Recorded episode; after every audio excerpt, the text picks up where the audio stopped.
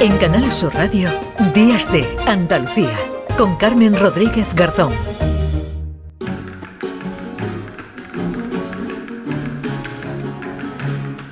Y ahora nos vamos a ir a una, a una exposición eh, que tiene una pinta estupenda. Yo no, no, no hemos tenido todavía oportunidad, ¿verdad?, de, acercarnos. Y hasta el 21 de... enero, si vamos a Madrid, hay que aprovechar y ver esta exposición. Mm, una exposición que se llama Si me queréis venirse.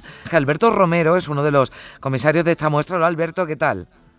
¿Qué tal? Hola, buenos días. Que todavía hay tiempo, ¿verdad? Para verla hasta el próximo mes de enero, ¿verdad? Hasta el 21, al día del hasta el día en el que Lola Flores cumpliría 101 años es uno de los eh, actos ¿no? y, actividades que se hace para celebrar el centenario de su nacimiento en este 2023. Bueno, si me queréis venirse, eh, nos están invitando, ¿verdad?, que vayamos a la Biblioteca Nacional de España eh, con ese juego, ¿no?, de esa famosa frase que dijo Lola Flores, ¿no?, en la, en la boda de, de su hija Lolita. la Biblioteca Nacional de España ha hecho una recopilación en la que podemos ver qué cosas. Cuéntanos, Alberto. Bueno, la, idea de la exposición era preguntarnos si Lola Flores es una figura importante o trascendental de la cultura española del siglo XX. Y lo que se pretende con la exposición es hacer un recorrido a partir de las colecciones eh, discográficas, musicales, fotográficas, cartelería de cine y bibliografía que alberga, que custodia la Biblioteca Nacional en torno al mundo de Lola Flores y el mundo de la copla y, del flamenco de, esta artista de, de Jerez de la Frontera, a través de un discurso histórico que hunde sus raíces en la España de los años 20, en la España flamenca de los años 20 y 30 y que llega prácticamente hasta la actualidad. Hay que contar que nuestro invitado, Alberto Romero Ferrer, es gaditano, está eh, en la Universidad de Cádiz, mm. es doctor en Filología Hispánica, catedrático de literatura y además fue el autor de un libro en torno a la vida de Lola Flores, de ahí su vinculación tan, tan importante. Se llamó Lola Flores, Cultura Popular, Memoria Sentimental e Historia del Espectáculo, porque como nos decía Alberto, contar la vida de Lola Flores es contar la historia de este país Ah. Sí, una de las una de las características más interesantes de Lola Flores y que la hace muy singular y que la, la distingue de otras artistas suyas también muy importantes contemporáneas es que su trayectoria e, es un es un recorrido, es un guion por la historia cultural y sociológica de este país, insisto, desde los albores de la Segunda República hasta el posfranquismo, insisto, prácticamente hasta la hasta la actualidad. Cada, cada faceta artística de Lola Flores es una época de la cultura española. Por ejemplo, Lola Flores y el teatro son los años 40, los años de la posguerra, son los años de la línea de fuego, de la zarzamora, de la salvadora. Después vendría Lola Flores y el cine, que mm. son los años 50 y 60, que son los años de la faraona, del aperturismo cultural y económico de este país. Y después vendría el Lola Flores y la televisión, que son los años 70, 80 y 90. ¿Qué os parece si escuchamos un fragmento de una de las primeras películas de Lola Flores, aquel embrujo con Manolo Caracol, donde ella sobre todo bailaba y se descubría como una actriz que iba a ser muy famosa? Ya me había fijado varias veces en Lola y había visto antes que tú, Sobobo, que en ella había madera ¿De veras se había usted fijado en mí? Sí, hija mía, sí. Antes de que este águila de Manolo te descubriese, ya había visto yo en ti a una gran intérprete del arte español. Ahora que te tenemos aquí, vamos a ver lo que hacemos.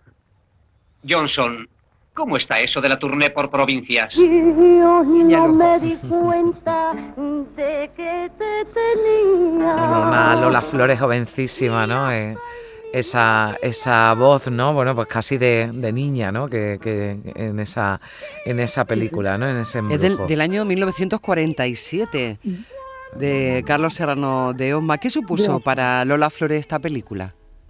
Bueno, una de las cosas más interesantes de esta película, El Brujo de Serrano de Osma, es que eh, los números musicales son los números musicales de la famosa Zambra, esa fantasía mm. lírica de Quintero Y Quiroga, con la que ella se hace un nombre muy importante de la mano de Manolo Caracol, que entonces era uno de los grandes intérpretes del mundo flamenco.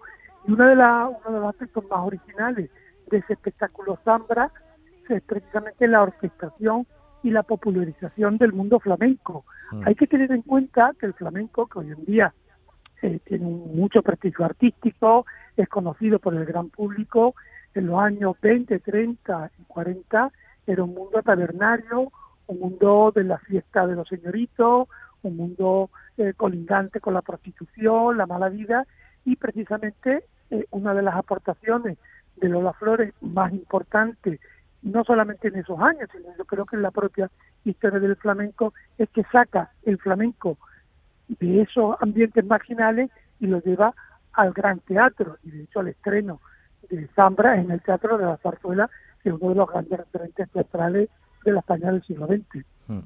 Primi, también eh, podemos hablar, ¿no? Pero creo que tienes algún documento de, que habla de esa vinculación, ¿no? De Lola Flores con, con Federico García Lorca.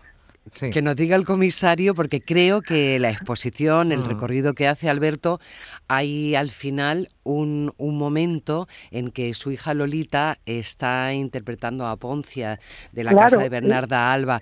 Pero siempre he, encontrado muchas cosas y recuerdo muchas cosas de Lola Flores a lo largo de los años haciendo referencia a Lorca. Mirar qué, documento que mm. también es antiguo, ya ella recitando a Lorca. Otro domingo más sin tu mirada dejándome morir frente a la gente que pasa y que traspasa indiferente a mi canción de amor deshabitada. Pero Alberto, ella recitaba a Lorca y Lorca todavía no estaba tan bien visto. Claro, es que yo siempre digo que Lorca, perdón, que Lola Flores es una creación artística y apócrifa de Federico García Lorca, es una creación muy lorquiana porque su impostura, su manera de recitar, su manera neorrealista interpretar la copla, el flamenco y sobre todo el baile y el gicanismo es el romancero gitano, Bodas de Sangre, el poema del Cantejondo, y este ya lo hacía de una manera completamente natural.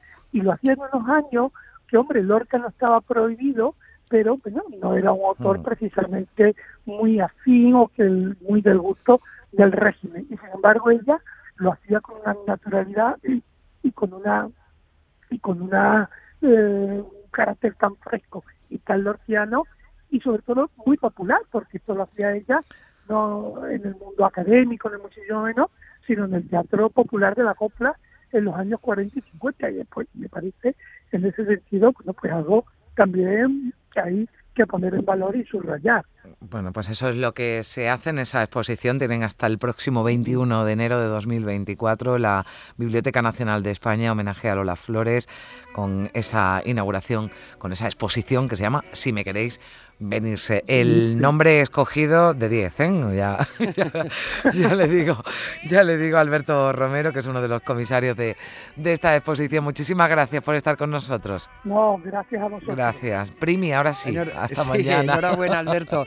Sí, ya mañana. Mañana más, mañana Buen día. Hasta Venga, adiós. Le habló primero a un tratante yo le y luego fue un marqués que la llenó de brillante yo le de la cabeza a los pies. Decían la gente que si era de hielo. En Canal Sur Radio, Días de Andalucía.